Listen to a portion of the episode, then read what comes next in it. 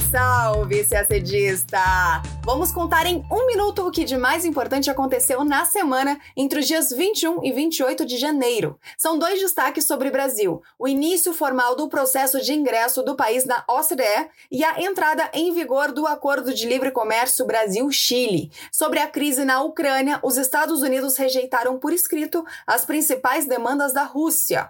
Duas notícias sobre OMC. A China foi autorizada a retalhar os Estados Unidos em uma disputa que dura uma década. Do outro lado, a China foi alvo de uma queixa da União Europeia que denuncia práticas discriminatórias chinesas contra a Lituânia.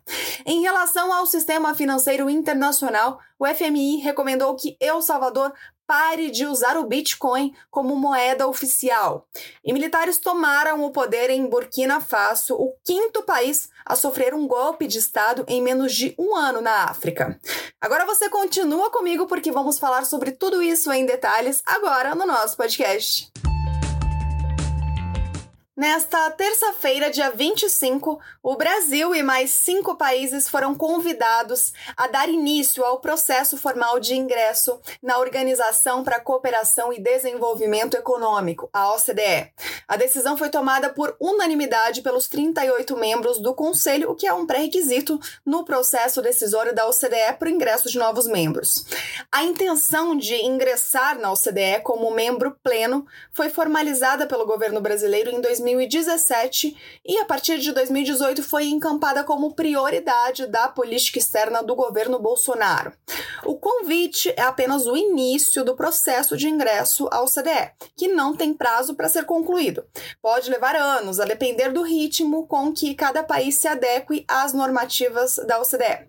Segundo o governo brasileiro, o Brasil já se encontra em estágio avançado de convergência com a organização, tendo aderido a 103 dos seus 251 instrumentos normativos. Na atual gestão do presidente Jair Bolsonaro foram 38 adesões. Além disso, como parceiro-chave da OCDE, o Brasil já atua formalmente, ou como convidado, ou como participante ou associado, em mais de 30 comitês e grupos de trabalho da OCDE.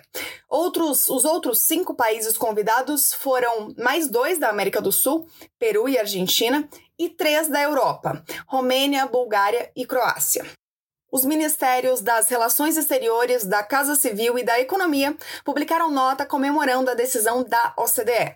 Segundo o texto, a provável adesão brasileira à organização contribui para promover a competitividade e o dinamismo da economia brasileira, para atrair investimentos com geração de emprego, renda e oportunidades empresariais e para aprofundar a integração internacional do Brasil. Também, de acordo com a nota, a participação brasileira na OCDE também ajuda a aprimorar a formulação de políticas públicas e das estatísticas econômicas e sociais do país. Falamos agora da crise na Ucrânia. Os Estados Unidos rejeitaram formalmente as propostas que foram enviadas pela Rússia como condição para que as tropas russas se retirassem da fronteira com a Ucrânia. A informação foi anunciada pelo secretário de Estado norte-americano Antony Blinken. Segundo ele, as demandas que foram apresentadas por escrito por Vladimir Putin foram as seguintes: a primeira, que a OTAN volte ao seu tamanho antes da absorção de membros ex-comunistas, ou seja, antes de 1999. Blinken disse que não. A segunda é que a OTAN se comprometesse a nunca chegar perto de sua fronteira com a Ucrânia. Blinken também disse não e ressaltou que não abre mão da soberania territorial de Kiev. Outros temas, como desarmamento nuclear e monitoramento de exercícios militares mútuos, foram a terceira condição. E é só nesse ponto que Blinken afirmou estar aberto por diálogo. Blinken insistiu que haverá conversas com reciprocidade se a Rússia desescalar suas forças em torno da Ucrânia. Cerca de 100 mil a 175 mil soldados estão mobilizados na região desde novembro, o que é insuficiente para uma invasão total, segundo analistas, mas é o suficiente para ações como a eventual anexação daquela região do Donbass, que é uma região separatista na Ucrânia.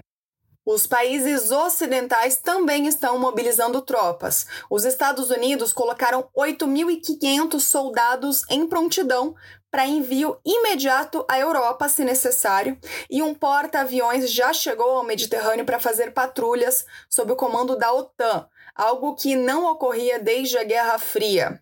A Dinamarca enviou uma fragata para o Mar Báltico e quatro caças à Lituânia. Já a Espanha mandará um número não revelado de navios para o Mediterrâneo e caças para a Bulgária. A Holanda mobilizará dois caças avançados para a Bulgária e a França já disse que está pronta para posicionar tropas na Romênia. Em relação ao engajamento militar da Alemanha, o país se mostrou reticente, até mesmo ambíguo, de acordo com a imprensa. Mas na quinta, dia 27, o país afirmou que está trabalhando em um pacto de sanções com aliados ocidentais referentes inclusive ao gasoduto Nord Stream 2. Esse gasoduto, vale lembrar, foi construído com o intuito de dobrar a quantidade de gás natural fornecida pela Rússia diretamente para a Alemanha via Mar Báltico, ou seja, sem passar pela Ucrânia, o tradicional país de trânsito desses gasodutos russos e que costuma receber taxas por isso. As obras foram concluídas em setembro do ano passado, mas o gasoduto ainda não começou a operar.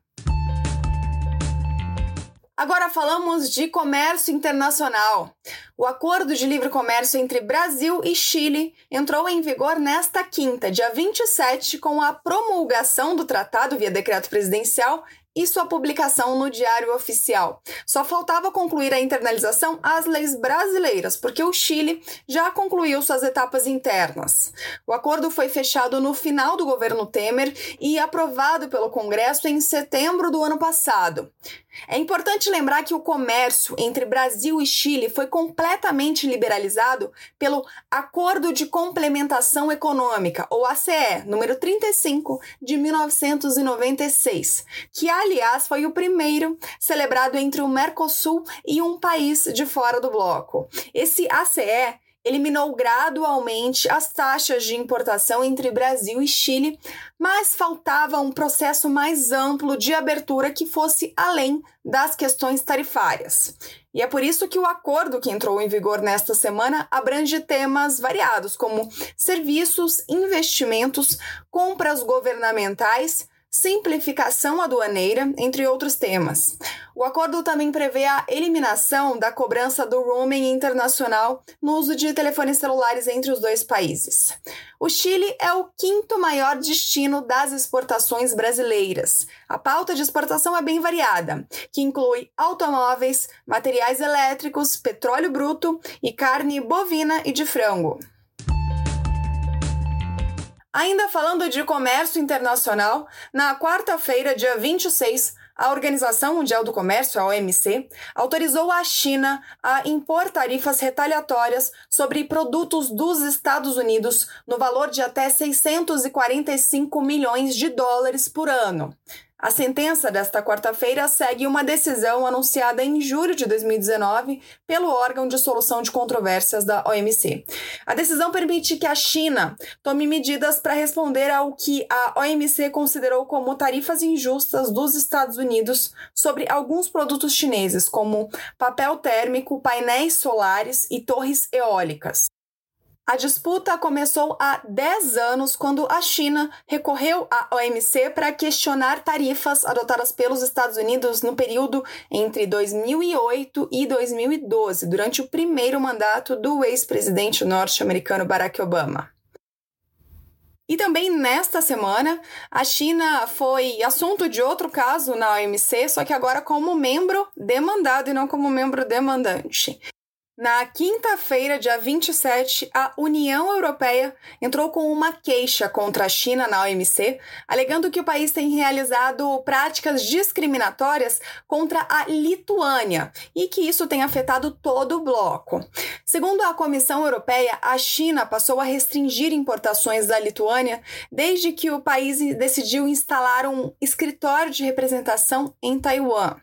Bruxelas afirma que acumulou provas de diferentes tipos de restrições chinesas, como rejeição alfandegária de mercadorias lituanas, a rejeição de pedidos de importação procedentes da Lituânia ou pressões em outras empresas europeias para que retirem as peças lituanas de suas cadeias de abastecimento.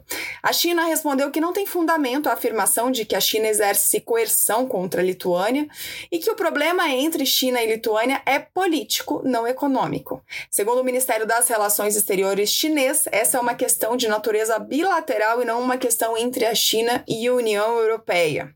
Os mecanismos internos da OMC prevêem como primeira etapa o chamado pedido de consultas, uma fase em que a China ainda deverá apresentar informações sobre as medidas adotadas. Se não houver avanços nessa fase, aí sim a União Europeia poderá pedir à OMC a formação de um painel para analisar e arbitrar a questão, em um cenário que pode levar anos para ser resolvido.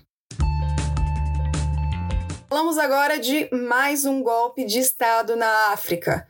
Nesta segunda-feira, dia 24, militares em Burkina Faso anunciaram a destituição do presidente, a suspensão da Constituição, a dissolução do governo e da Assembleia Nacional e o fechamento de fronteiras. O presidente destituído, Roch Kabore, foi detido. Os militares responsáveis pelo golpe atribuíram a intervenção ao avanço da violência extremista islâmica no país desde 2015. Segundo os militares, o presidente Kabore não conseguiu unir o país e responder à crise. Ataques de militantes ligados tanto à Al-Qaeda quanto ao autoproclamado Estado Islâmico já mataram mais de duas mil pessoas no país e forçaram um milhão e meio de pessoas a deixar suas casas, segundo estimativas da ONU. As Nações Unidas exigem um regresso imediato à ordem constitucional e a libertação do presidente. Já a Comunidade Econômica dos Estados da África Ocidental, a CDAO, convocou uma cúpula extraordinária para debater o assunto nesta sexta, dia 28, dia em que estamos gravando o podcast. O Itamaraty publicou nota pedindo que haja diálogo amplo, pacífico e democrático entre as forças políticas do país com vistas à rápida restauração da ordem constitucional. Desde o ano passado, outros quatro países africanos sofreram golpes militares: Chad, em abril, Mali, em maio, Guiné, em setembro e Sudão, em outubro. No caso do Mali, vizinho de Burkina Faso, a justificativa do golpe foi bem parecida: a falta de habilidade do governo constitucional em conter o avanço de extremistas islâmicos. Agora falamos de sistema financeiro internacional. O FMI, o Fundo Monetário Internacional, recomendou que El Salvador deixe de usar o Bitcoin como uma das moedas legais no país. O pedido veio em um relatório divulgado na terça-feira, dia 25, depois de discussões bilaterais com El Salvador sobre sua economia. O país está em negociações com o FMI para um empréstimo de 1,3 bilhão de dólares.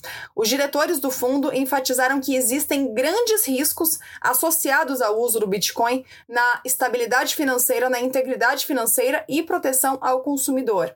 Alguns diretores também expressaram preocupação com os riscos associados à emissão de títulos lastreados em Bitcoin. El Salvador adotou o Bitcoin como moeda legal em setembro de 2021. E a gente termina o nosso podcast por aqui. Uma ótima semana, bons estudos e até sexta-feira que vem.